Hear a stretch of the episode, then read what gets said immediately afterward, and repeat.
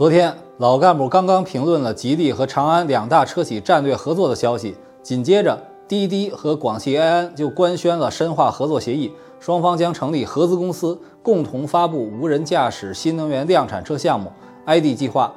滴滴 CEO 成为广汽集团总经理冯兴亚都出席了签约，可以说重视程度很高。这将是国内首次以自动驾驶公司和整车企业合资的形式推进无人驾驶新能源汽车规模化量产，目标非常明确，就是 L4 级别的高阶无人驾驶，也就是在特定的环境下，驾驶员完全脱手，也不用考虑路况，而且还要实现这种车辆的量产。据悉，该量产车将于2025年接入滴滴共享出行网络，实现全天候规模化的混合派单，推动 L4 商业化加速落地。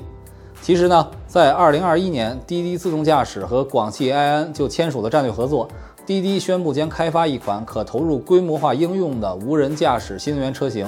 当时，滴滴获得超过三亿美元的战略投资，其中就有广汽集团投的两亿美元。两年过去了，此次两家企业官宣进一步合作，老干部觉得还是门当户对的。首先，滴滴在出行领域虽然面对着包括像高德、美团、T 三、曹操等不同的业态竞争，但是在场景数据、对用户需求的了解等方面有很大的优势，但还是缺乏和车的深度绑定。滴滴搞无人驾驶已经有七年时间，还是需要和新能源车企形成能力上的互补。这件事儿也说明，滴滴已经从去年七月被罚八十亿的阴影中走出，现在已经有精力去开拓高投入的高新业务领域。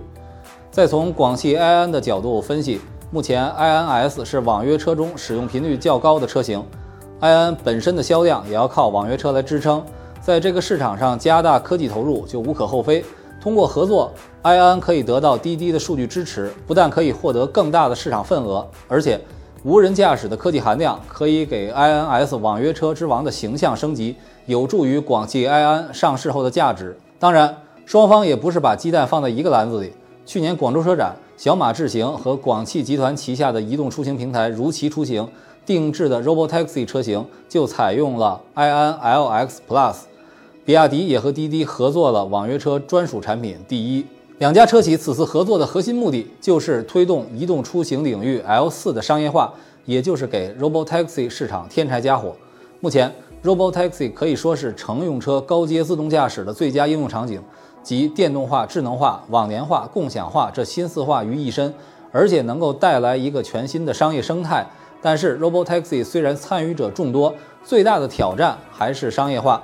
只有降低车辆、技术、运营、基础设施、人员等各方面的成本，Robotaxi 的基本商业逻辑才能成立。我国很多地区已经启动商业化试点。包括百度在内的科技巨头，以及小马智行、文远知行等自动驾驶科技公司，都在积极尝试和布局。在北京的亦庄就可以打到无人驾驶出租车。之前，百度曾表示，高阶自动驾驶有可能在2027年左右真正落地。滴滴和埃安这两大玩家的积极推进，无疑对这一产业大有价值。从最近吉利与长安的深度合作，再到滴滴和埃安。老干部觉得，这种企业间的强强联合将是智能汽车时代的重大趋势。未来将会有更多的传统车企之间、传统车企和造车新势力之间、车企和供应链头部企业、科技公司之间的深入合作。这样，他们就可以获得更可控的成本、更丰富的市场资源、更完善的供应链体系，以及共享更先进的技术成果和数据支持。毕竟，通往智能汽车的终极之路——无人驾驶。还是需要大投资、大数据、大生态，与其互卷卷到死，不如互助来抱团。